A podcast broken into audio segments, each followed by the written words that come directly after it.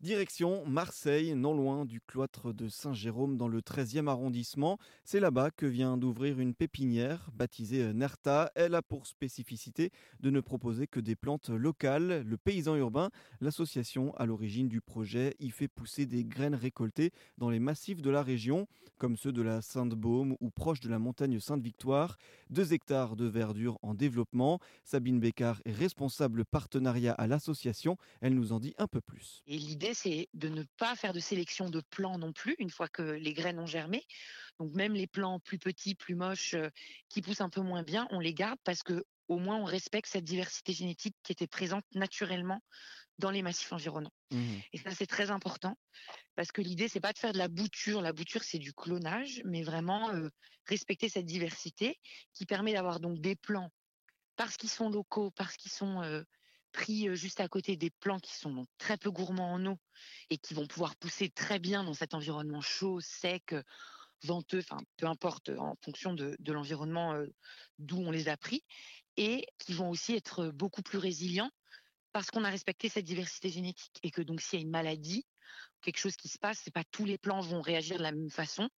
voilà, donc ça permet aussi de respecter ça mmh et de conserver des espèces locales endémiques. L'objectif derrière ça, c'était également de pouvoir en fait travailler sur des projets de continuité écologique ou de trames vertes entre les massifs et Marseille et en fait de pouvoir proposer des solutions sur des grands projets comme ça plutôt bah, du coup à destination des pouvoirs publics mais des grands projets de, de revégétalisation par exemple oui c'est aussi cet objectif là de, végétaliser en gros la région les espaces urbains de faire une, une jonction entre le, les, les, parties plus, plus vertes plus végétalisées et les parties plus urbaines. Exactement Exactement, et de pouvoir le faire de façon pertinente parce que planter des donc mettre des plantes locales, ça veut dire des plantes qui vont parfaitement s'adapter à cet environnement vu qu'elles viennent de, ce même environnement.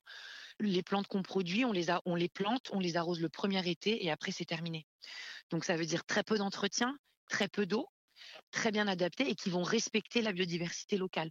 il y a aussi beaucoup de problèmes de plantes invasives, des plantes qui vont très bien s'adapter à l'environnement ici, mais qui ne correspondent pas aux cultures, aux essences locales et qui vont du coup complètement déséquilibrer bah, justement cet équilibre un peu fragile entre toutes les espèces qui étaient à l'origine de la région.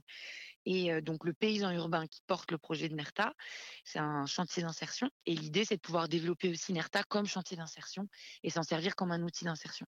À la fois parce que il y a tout un tas de tâches qui peuvent être complètement accessibles à tous. Et ça, c'est très important dans un chantier d'insertion de pouvoir proposer des, métiers, des postes qui sont accessibles à tous. on est convaincu que travailler avec le vivant, s'occuper du vivant, ça permet aussi indirectement de s'occuper de soi et de se développer soi. Donc ça, c'est pour nous, enfin, l'accompagnement en chantier d'insertion, c'est aussi bah voilà, aider les gens à lever leurs freins, qu'ils soient professionnels ou sociaux, pour retrouver un emploi stable. Toutes les activités du paysan urbain et les différents postes qu'on propose à nos salariés en insertion, il y a toujours un lien avec le vivant. Et en même temps aussi bah, transmettre toute une conscience écologique et des connaissances super importantes mmh. sur bah, la connaissance de notre environnement de manière générale. Et voilà, et pour avoir un, donc un, un modèle un petit peu différent d'une pépinière classique. Mmh.